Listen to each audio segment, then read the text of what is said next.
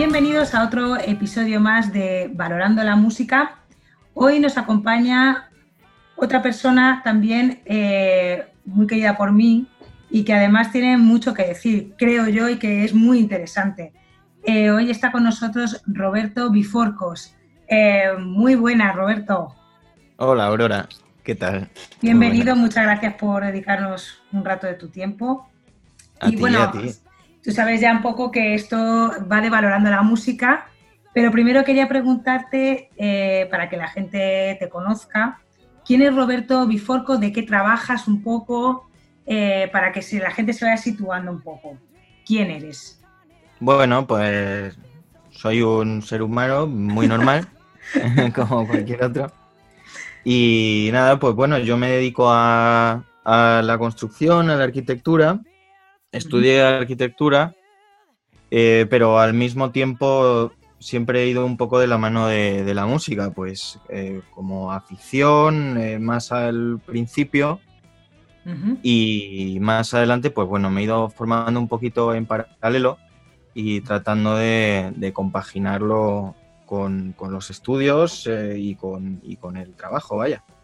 O sea, para situarnos un poco, o sea, tú resulta de que estudias la carrera de arquitectura. Y, entre tanto, o sea, entre, porque claro, mira, para situar a la gente te voy a hacer una pregunta que así mm, vemos un poco en de qué momento empiezas tú con la música. Eh, ¿Qué recuerdo tienes tú, tu primer recuerdo musical. Esta pregunta siempre la hago porque es un poco para situar a la, a la gente, porque ah, muchas veces, claro, o sea, ¿cuál es tu primer recuerdo de consciente de que tú digas, pues mira, en mi casa es que siempre se escuchaba esto, o es que, pues mira, mi primer recuerdo musical que yo tengo es de ver este grupo, o escuchar esto en la radio. ¿Cuál sería el tuyo? ¿Cuál fue tu primer momento musical? Pues este lo tengo bastante claro, porque lo, ah. suelo, lo suelo recordar bastante y, mi familia también se acuerda bastante de él. Eh, mi padre trabajaba, trabajaba en, una empresa eh, y, de vez en cuando tenía que hacer algún viaje, pues lo, típico por trabajo y tal. Entonces en uno de esos viajes eh, tuvo que ir a Londres y se trajo un disco de, de Queen el, el, grandes éxitos. Y entonces, bueno, pues siempre andaba por ahí, por, casa. Entonces yo me acuerdo que con cuatro años, eh, pues, pues de ponerlo, me empezó a llamar mogollón la atención y la primera canción era Radio Cagá. y entonces yo les decía que me la pusieran otra vez, otra vez, otra vez. Y entonces tienen, bueno, sigue ahí el, el disco de esto hace... Em, 27 años. Madre. Sigue ahí, el, sigue ahí el disco y el, y el equipo de música que sigue siendo el mismo, que tenía la función de repetir. Sí. Eh, entonces repetía infinito. Entonces, pues yo una vez, otra vez, otra vez, y así. O sea que ya has empezado, tu familia ha sido también un poquito eh, la que ha inculcado, claro, eh, víctima también, claro, porque se tenían que repetir, repetir 200 mil veces la canción. ¿Tus padres escuchaban ese tipo de música? Sí, sí, es curioso porque, o sea, bueno, víctimas y cómplices también, porque claro. o sea, el no lo traje yo. Eh, sí, em, ese disco siempre estuvo por ahí, pero también me acuerdo de, algún disco de Status Quo. Em, ellos luego escuchaban música española, pop, eh, mecano, eh, qué sé yo. Luego es que con los años ha sido curioso, porque he ido descubriendo, en este último año concretamente y el pasado, que ellos tienen una música del, copón, que ahora a mí me encanta, pero que, entonces no, mm, bueno, pues por lo que sean, hubo, un tiempo en que no escuchaban tanto, claro. Entonces yo ahora les he ido robando vinilos. Tengo aquí de, Pink Floyd, de Los Brincos, de Serrat, de qué sé yo, pues.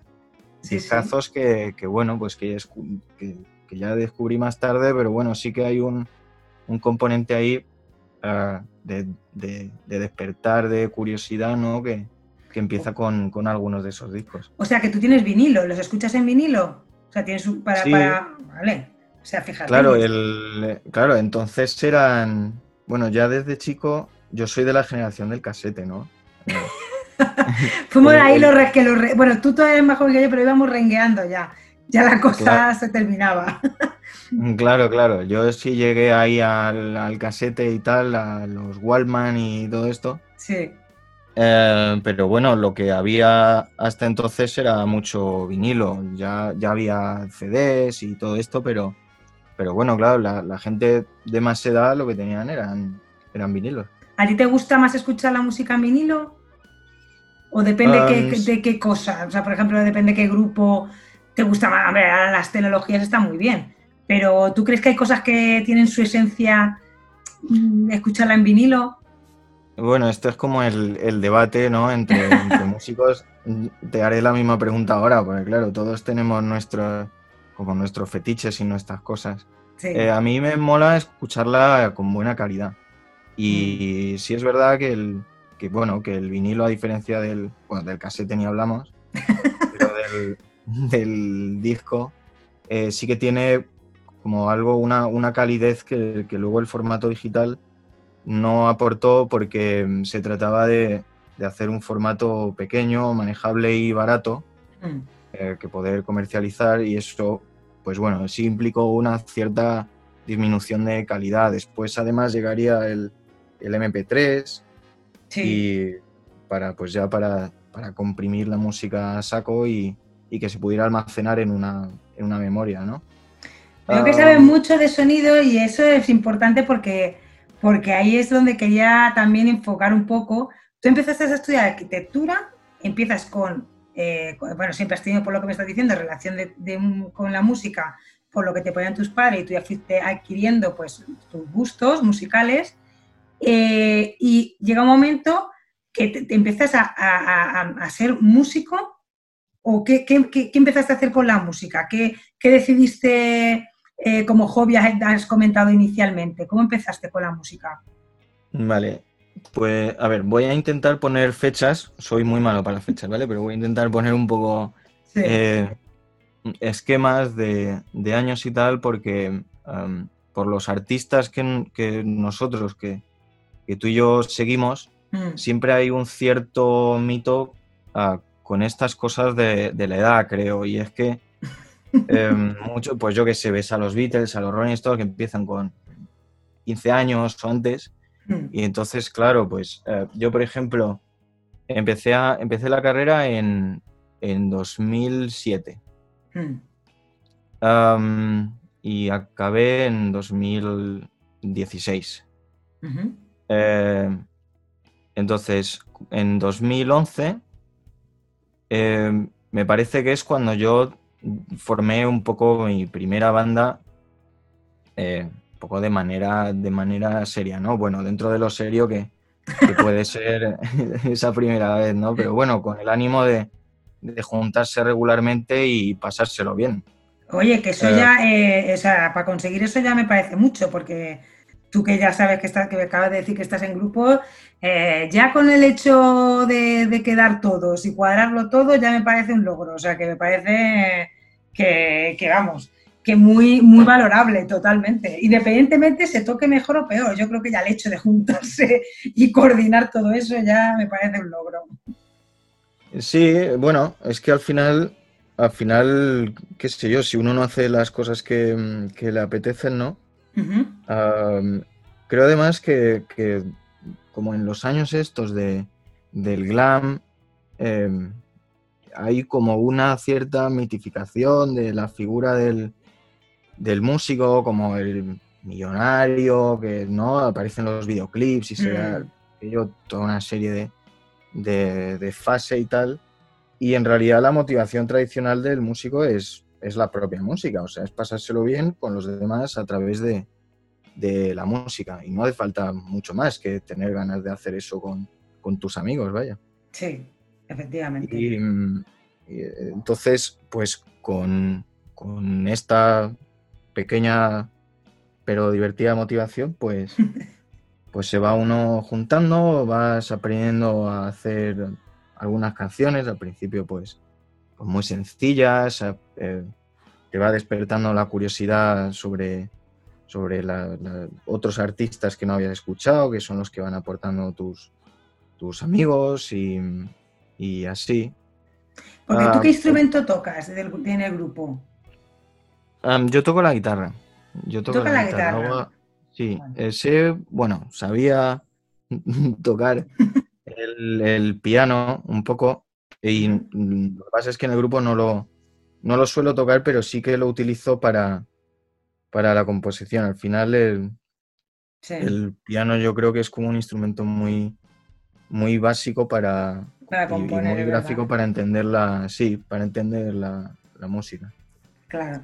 O sea que em, tú eres guitarrista, empiezas a, tu fase como si dijéramos con tu grupo, vas evolucionando y terminas, o sea, ahí ya estabas con la carrera, por lo que entiendo, por los años que me estás diciendo, terminas la carrera, sigues con tu grupo y ¿qué, qué pasó después? ¿Qué es lo que está, dónde te, en qué punto te encontraste después mm, respecto a la música? Vale, vale, sí, sí, sí. Em, después, claro, hay unos años que, son curiosos para, eh, o que yo encuentro curiosos no solo para mí, sino para la, la gente un poco que me rodea de la banda y esto, que es cuando tienes que ganarte la vida, ¿no? Ah, y entonces, pues tienes que, trabajar y bueno, y no pasa nada, está, está muy bien, vaya. claro. Ah, pero bueno, eh, ya resulta que, eso te quita tiempo y empiezas a ver que se te pasa un poco la vida. Claro. Esto es ya, pues, pues con 28 años y ya pues 28, un poco lo que, lo que veíamos antes que, ya es una edad en la que pues, pues la mayoría de los grupos que uno sigue, pues bueno, pues ya estaban eh, muy formados y tal. Mm. Ah, pero bueno, uno va descubriendo también otras cosas, por ejemplo, Los Rodríguez es un grupo de rock que existió y ellos eh, venían de otras bandas también, pues de tequila, de, o sea, claro. Eh, pero realmente ellos hasta los, los entrados 30 no, no consiguieron un éxito uh, duradero, sí. Em, sólido, con, gran público y, todo esto en conciertos, me refiero. Sí. Entonces, bueno, pues, pues uno también va, va descubriendo que, bueno, pues en el blues también esto eh, ocurrió en, mm. bueno, en, todo, en toda la música, es decir, eh, entonces un poco con el ánimo renovado, uno va buscando los pequeños huecos, compaginarlo un poco, siendo consciente de que si quieres seguir eh, manteniendo eso o crecer en la música sin un poco sin mayor expectativa, mm. por lo menos en un principio, tiene que tiene que tomar decisiones para sacar hueco para eso, si no se va apagando, ¿no? Hmm. Claro, entonces ahí pues bueno, eh, yo voy consiguiendo cambiar un poco de, condiciones de, trabajo y, consigo sacar tiempo para estudiar un poco de, producción también, que, me interesaba. O sea que, que tú estabas, eh, la carrera cuando tú te pusiste a estudiar producción después de la carrera de arquitectura. Sí, pero no inmediatamente después, sino um, como a los seis meses o así.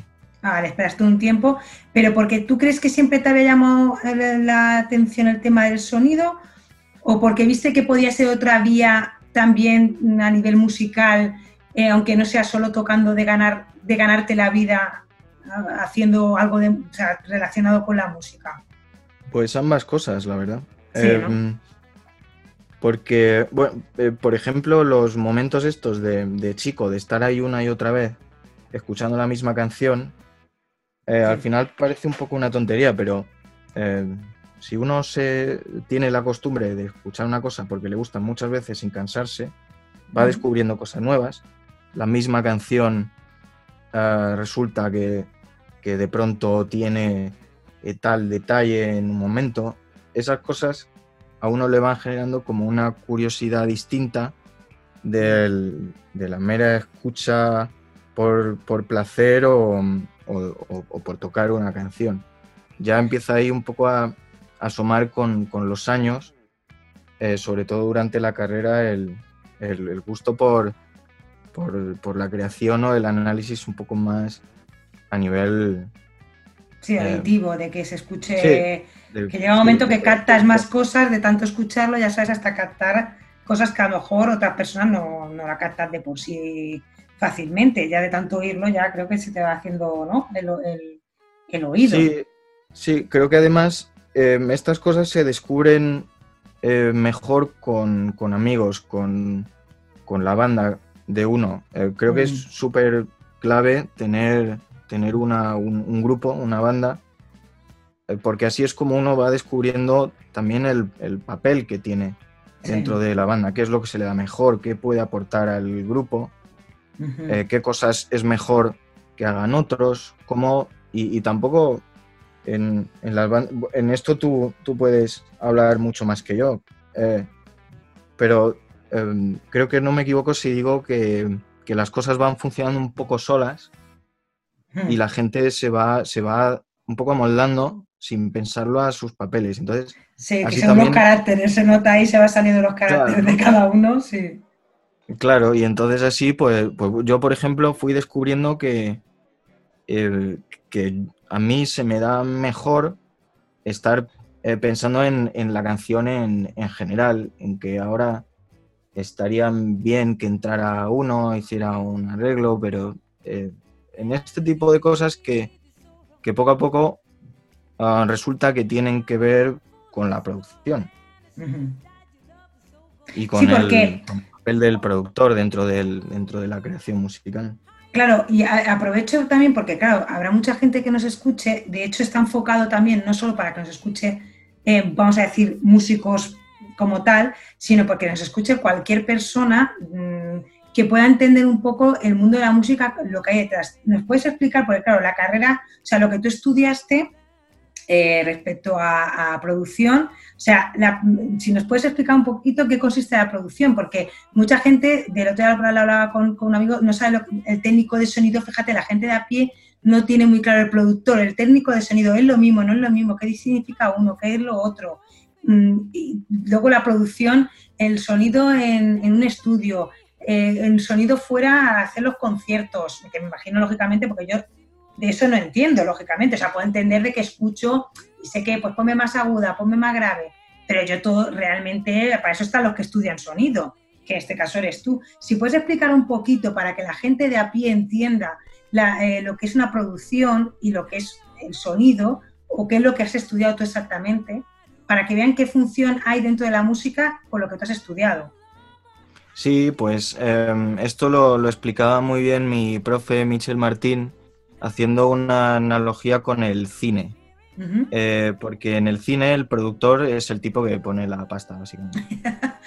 Eh, y el, director en, la música sería el productor. Aunque el nombre no es equivalente, pero la figura del productor en la música es la del director en el cine. el, tipo que hace que, los actores eh, tengan su papel definido, que sepan lo que hacer, eh, que, la escena se ruede como es debido, dirigir eh, y supervisar qué tiene que hacer cada uno, eh, saber cuándo una escena es demasiado larga, en este caso una, una parte de la canción, cuándo le faltan determinados elementos, jugar con todo ese tipo de historias. Que un productor no tiene por qué ser técnico de sonido, o también se estudia eso conjunto. No, eh, normalmente los productores eh, profesionales, muchos son, son también ingenieros de sonido porque la propia evolución profesional les ha llevado primero a ser eh, técnicos de escenario, técnicos de monitores, ingenieros y tal. Entonces, el ingeniero de sonido, que aquí se llama eh, técnico de sonido, pero lo mismo, es, digamos, el tipo que maneja los, los botones, ¿no? El que maneja la, tecnología, el que controla eh, eh, que tal cosa se debe de grabar con tal micro. Esto también el productor lo puede elegir muchas veces como, como director de la escena musical que es. digamos que el, técnico es el tipo que controla la, la tecnología. Entonces, arriba del todo tenemos al productor como director. eh, por debajo tenemos al ingeniero, que es el que va ejecutando esas directrices. Eh, y después podemos tener otra serie de técnicos, por ejemplo, en un concierto, el, técnico de escenario, pues los músicos además necesitan poder escucharse, entonces hay un tipo que se dedica a controlar que todo les llegue bien como quieren, que yo si soy el cantante me escuche bien la voz y la guitarra, pero también eh, como yo sigo al otro guitarrista, pues quiero ir al otro guitarrista, este tipo de historias, como ya más enfocadas a las subpartes de, de, la música, del espectáculo o de la, o de la grabación en, en un estudio. ¿Y tú realmente lo que estudiaste fue producción? ¿O has tocado también el tema de, ingeniería del sonido? yo estudié producción. Em, aquí lo que pasa es que en eh, la formación que yo hice, que digamos que era eh, como una, un curso comprimido, eh, como muy adaptado por, por, el profesor, por Michel Martín, que era un tipo con bastante experiencia, y entonces él un poco lo que hacía era condensar la formación que él creía que era útil para ejercer la, labor de, productor y tener algunos, eh, algunos mecanismos para, poder realizarlo a nivel, eh, a nivel individual, digamos, sin, sin, otro tipo. Que tuvieran pinceladas de lo demás también, que supieras cómo funciona un poco, a ver, no te vas a meter a lo mejor en profundidad, pero que sepas un poco cómo funciona el sonido, cómo funciona, pues todo lo que nos contabas, ¿no? Un poquito el eh, claro, Exacto, exacto. exacto. Eh, por ejemplo, hay muchos músicos que ejercen de, productores. Eh, Leiva, por poner un ejemplo, ha producido el, bueno, ha producido varios discos, pero produce el último disco de Joaquín Sabina. Hombre, sí, sí, sí. Total, eh, y nada más y nada menos. Entonces, el tipo no es ingeniero de sonido. Yo me imagino que algún tipo de, conocimientos eh, eh, tendrá, ¿no? Por experiencia o por, por formación o, lo que sea. Mm.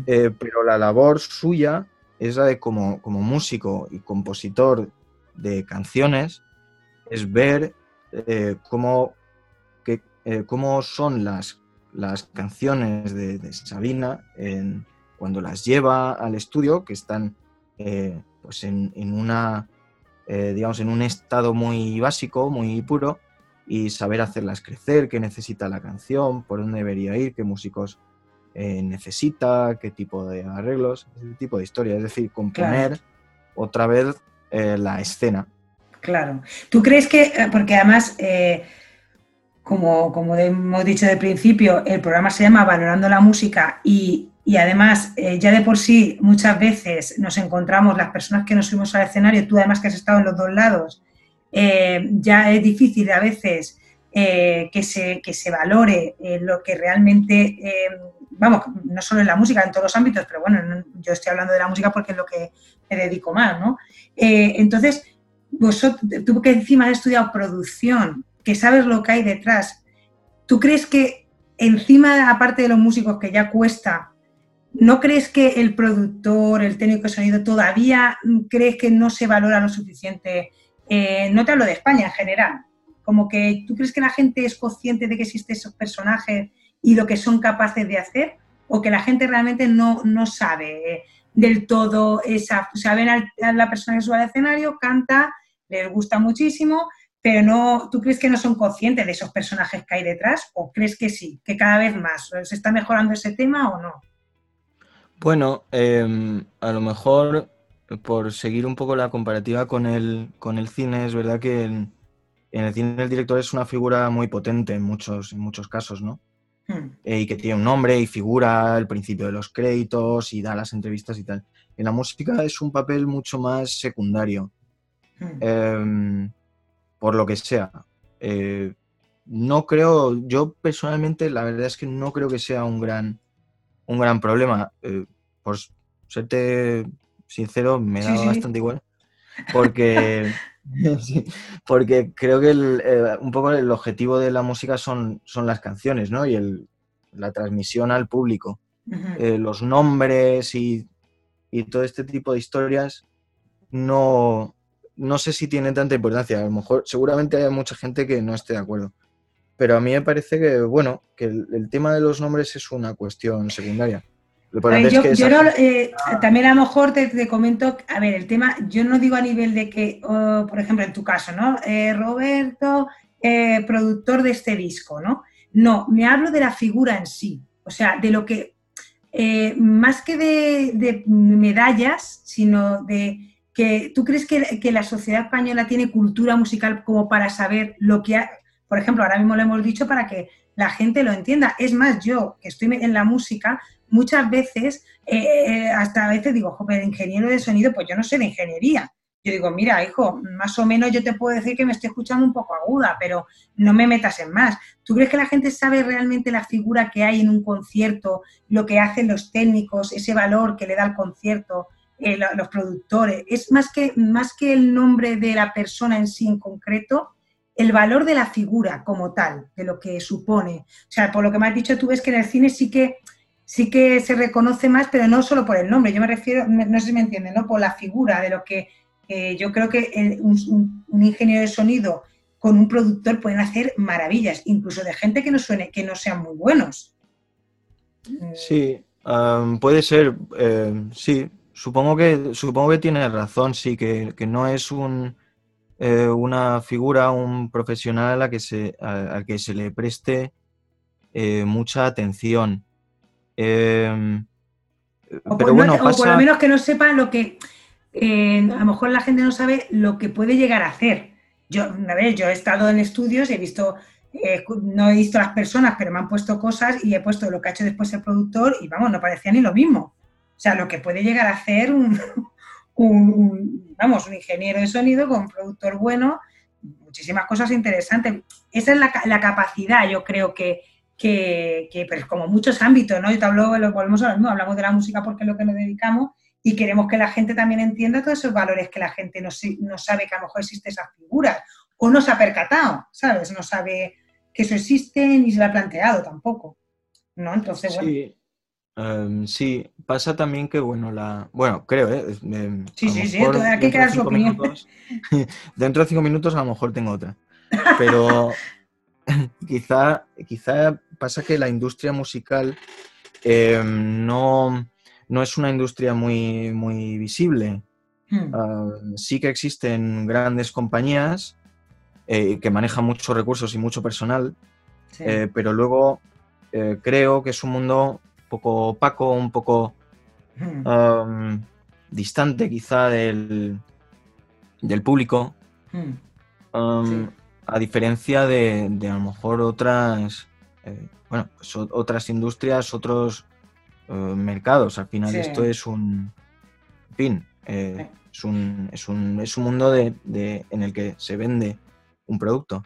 Claro, sí, como cualquier otro. Sí. Oye, te hace una pregunta así guay. Eh, ¿Cuál ha sido tu mayor locura por la música? Mi mayor locura por la música. O sea, te pongo un ejemplo. Es que te mete, pues yo qué sé. Bueno, yo, yo tengo una persona que no pagó la luz en su momento para poder ir a ver un concierto de Sabina. de tuvo que elegir, dice, pues mira, casi que mejor me voy con la vela, ¿sabes? Mm, entonces, no sé, alguna cosa que te haya dicho, pues bueno, he llegado a hacer esto para irme a este sitio, a este festival o a este, lo que sea, ¿eh? No lo sé, no sé. o, a lo mejor no lo has hecho nunca, ninguna locura por la música.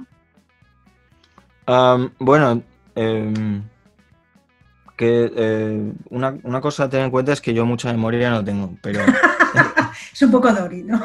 Eh, sí, sí. Creo que locuras así grandes no he tenido muchas, aparte de las típicas de, de, a lo mejor pues quedarte hasta tarde y luego, o un mamá por la mañana, ¿no? Eh, resulta que tengo que ir a clase o tengo que ir a, a currar. Bueno, estos son... Oye, que es una locura, ¿eh? Que yo una vez cuando, madre mía de mi vida, dice, nunca más. Dice, nunca más. ir, a, ir a currar de empalmada es una de las peores cosas eh, que puede ocurrir. En... La más mayor, peor, vamos, yo no sé, yo lo veo así, pero vamos, no sé si los demás no, pero... Eh, ¿Y alguna de estas cosas, en qué, en qué concierto te ha... O sea, ¿cuál es el concierto que tú recuerdas eh, como, wow, fue mejor? Fue para mí porque reunió todos los requisitos, sonó bien, estaba todo en su sitio, la gente... ¿Tienes algún recuerdo, algún concepto que digas, ¡fua! Sí, sí, sí. Bueno, yo hay uno que, esperé, que esperaba eh, toda la vida a ver y era el de los Rolling Stones. Pero tengo que decir que el que más me ha impresionado del mundo mundial es el de ACDC, el último no, el anterior en el Calderón. Fíjate. Que además fui con, fui con mi hermano. Y bueno, o sea, una. Bueno, o sea, yo creo que no he vuelto a ver nada igual. Eh, además, eh, yo qué sé, por alguna razón, o sea, siempre me ha gustado mucho ACDC, siempre he escuchado sus canciones, las he tocado y tal. Y sabía que iba a ser muy grande, pero yo qué sé, o sea, por alguna razón aquello Sí, sí, sí. Yo creo que a veces todo, entre la energía que se crea, todo, y que si luego encima, pues e, ellos tocan bien, los técnicos lo hacen que suena aquello que reviene. Es que yo creo que, es un cúmulo también muchas veces que dice, después se pregunto, ¿cuál es el mejor? Porque a lo mejor hay a veces que dice, bueno, es que en este concierto este tío estuvo soberbio, pero en otro tú dices, pero es que todo el conjunto fue una pasada, ¿sabes? Que, todo iba bien, ¿sabes? Cuando algo fluye, fluye, ¿sabes? Además nos pusimos en segunda fila, con lo cual ya... Pues, uh, o sea, vamos, a tope. Sí, hay, hay otro que me llamó mucha atención por citar uno a una escala distinta, sí. Eh, que fue en el Blues Cazorla, eh, el concierto de, Ian Seagal. es, un, es un inglés que hace blues sí. y, y, que yo no conocía de absolutamente nada. Y bueno, aquello, el tipo solo con una guitarra, aquello me voló la cabeza bastante. Y qué, importante es ver a gente que no conozcas también, pues de pronto es que te, sí, sí, te, cambia la perspectiva. Resulta que. ¿Tú te fijas también, tú como, encima has estudiado todo el tema de producción y encima también eres músico, eh, tú cuando vas a un concierto escuchas a alguien en directo, ¿se te van los ojos también a todo lo que viene relacionado con el sonido y todo eso o te fijas más en el que está tocando? Sí, o sea, se me, sí que se me va eh, los ojos y, los oídos y soy muy chapas. Me pongo muy, muy pesado porque ya enseguida estás aquí. Ay, porque es total. Eh, me pongo muy pesado. Soy bastante insoportable con, con eso. Pero bueno, es que es lo que, lo que a cada uno le gusta, pues aquello es en lo que se fija, claro. A todos nos, pasará. Tú te fijarás a lo mejor más en la parte vocal, me imagino. Eh, bueno, eh, bueno yo me gusta, también los músicos sí que se me va mucho. Claro, no. bueno, el cantante sí, porque el cantante, eh, lógicamente, a ver, siempre hemos dicho lo mismo. Em, de hecho, yo siempre muchas veces pienso que por, por desgracia eh, o suerte, a veces los cantantes somos lo primero que se ve porque estamos ahí en el centro, parece, y muchas veces eso fluye porque indudablemente eh, los que están detrás también hacen que fluyas. O sea, y muchas veces no están valorados los músicos como a mí. Yo siempre he estado con el grupo que está intentado que, que la gente entienda eh, el valor y, les intento dar el valor posible porque creo que, que, también lo merecen. Pero sí se me va mucho a la, se me va bastante también a los músicos, sí que lo reconozco. A lo mejor al tema del sonido mm, sí que también soy muy pejiguera. Eh, no entiendo en exceso de decir, a lo mejor no le puedo coger al técnico y decirle, baja aquí este botón, ¿por qué no? Pero sí que el tema del sonido, pues he tenido mis más y mis menos. Entonces, sí que también me fijo mucho, porque entiendo que, también un, sonido, tanto técnico como equipo, mm, te puede fastidiar una actuación, pero perfectísimamente. Entonces. hombre, lo, que todos entendemos eh, perfectamente es cuando una cosa suena bien y cuando suena mal. Claro, claro. y te iba a decir que tu, familia cuando decidiste estudiar eh, producción, ¿cómo les, pareció bien o, te han apoyado o, les daba igual? Sí, no, la verdad es que yo siempre he tenido mucha suerte con eso. Eh, pues por poner un ejemplo, con este tipo de curiosidades que, eh, que te van ahí, ¿no? te van sembrando, pues poquito a poco tú vas respondiendo o no a ellas. Pero a lo mejor te ponen un disco, no te interesa nada y hasta, luego. Hmm. Eh, pero bueno, pues yo como a esos estímulos, a otros no, a eso sí fui respondiendo, pues, por ejemplo, mi hermano eh, un año le dio por el piano, a mí aquello me pareció tan chulo que dije, pues, yo también quiero. Y bueno, pues yo he tenido la suerte de que me dije, vale, pues, pues te apuntamos al piano, no, pasa nada. Claro que te han apoyado. Hmm. Lo que la condición que siempre he tenido ha sido que, bueno, pues que tuviera algo para tu carrera, comer. No en este claro, caso. Claro, que tuviera algo para ganarme la vida. Esa ha sido la condición. ¿Has encontrado algún, alguna, mm, algún lazo, un nexo de unión entre la arquitectura y la música? Pues estoy, estoy en ello. Ah, estás en ello. Eh, sí, sí, bueno, em, hay un estudio de arquitectura que se llama Stufish y que es la gente que se dedicaba a hacerle los, los escenarios a, todos los grandes, a ACDC, a los Rolling Stones, a Lady Gaga. Claro, es que a mí se me ha ocurrido eso porque digo, pero tampoco sabía que hubiera, efectivamente, tiene una conexión totalmente clara, ha caído ahora sin saberlo. De hecho, la pregunta porque digo, bueno, a ver qué veis de conexión, pero o sea que sí que hay mucha conexión, por lo que claro, es otro tipo de arquitectura, pero, ah, pero es eh, arquitectura. Claro. al final un concierto em, tiene una parte escénica y, el sitio donde se graba un disco eh, necesita de un tratamiento acústico. Eh, tiene muchas, muchas historias. El sonido mismo es, eh, se comporta de una manera o de otra dentro de un espacio. Entonces, bueno, pues ahí hay mucha conexión. No sé, lo que no sé es hacia dónde va. ¿Dónde llegarás? claro. Pero, pero bueno, pues, pues también la vida es un poco así, ir descubriendo. Eh, Está genial, pues fíjate, es muy interesante. Mm. Es muy interesante. no abandonemos nuestras pasiones, ¿verdad?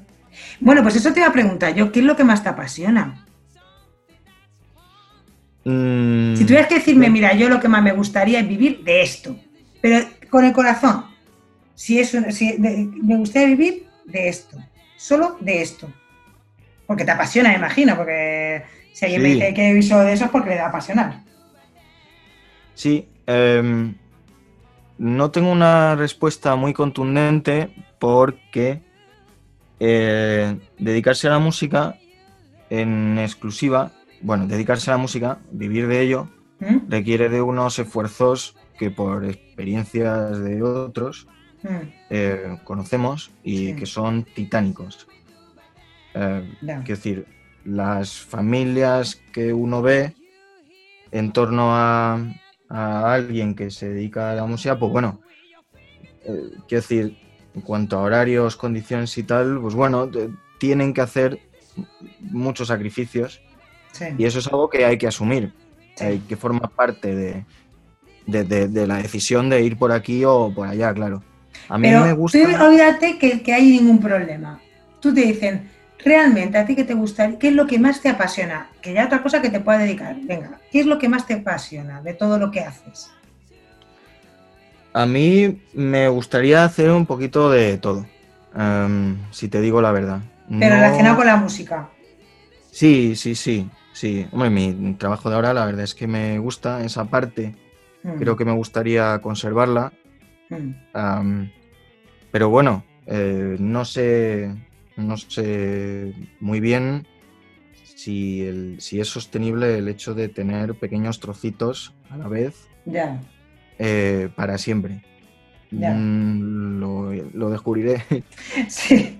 Es, sí, es un camino que a veces, eh, pues ahí está el tema de que a veces no, el no, mm, las decisiones que tomamos muchas veces también influye a que pues lo que hemos hablado con las otras entrevistas, con los otros amigos y, pues en este caso pues, también con la mujer de Edu, que también pues nos ha contado un poco su testimonio.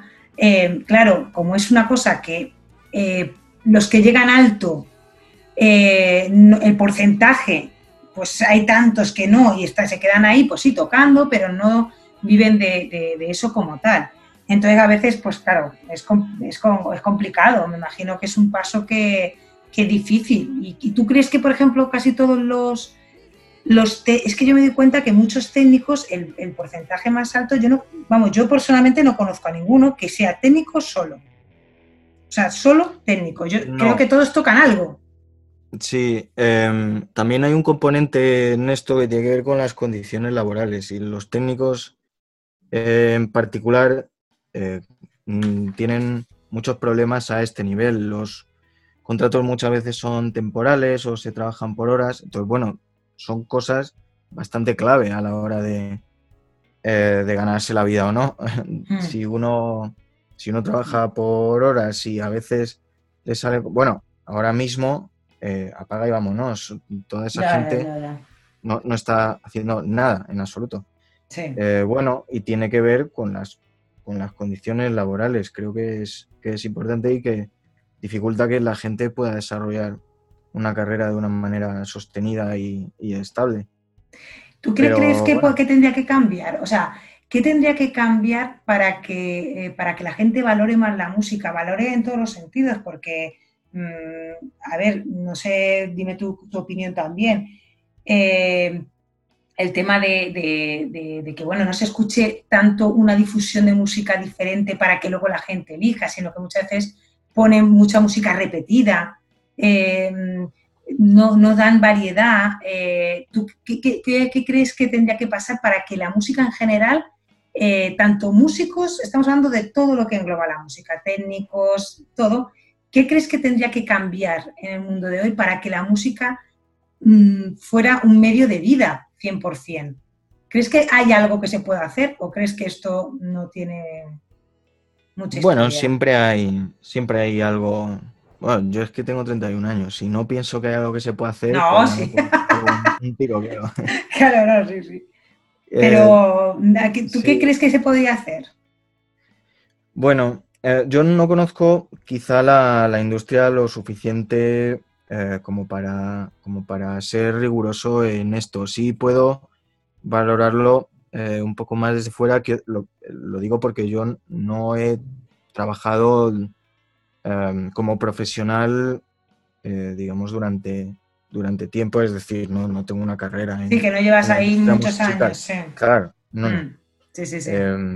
Más a nivel amateur y todo esto, pero, pero bueno, sí que em, sí que creo, por una parte, que hay unas, eh, unas eh, compañías muy fuertes. Mm. Eh, esto ya no solo es aplicable a, la música, pero bueno. sí, a todo. Mm. hay unas compañías muy grandes que monopolizan en general la distribución y por lo tanto las condiciones de la, de la distribución.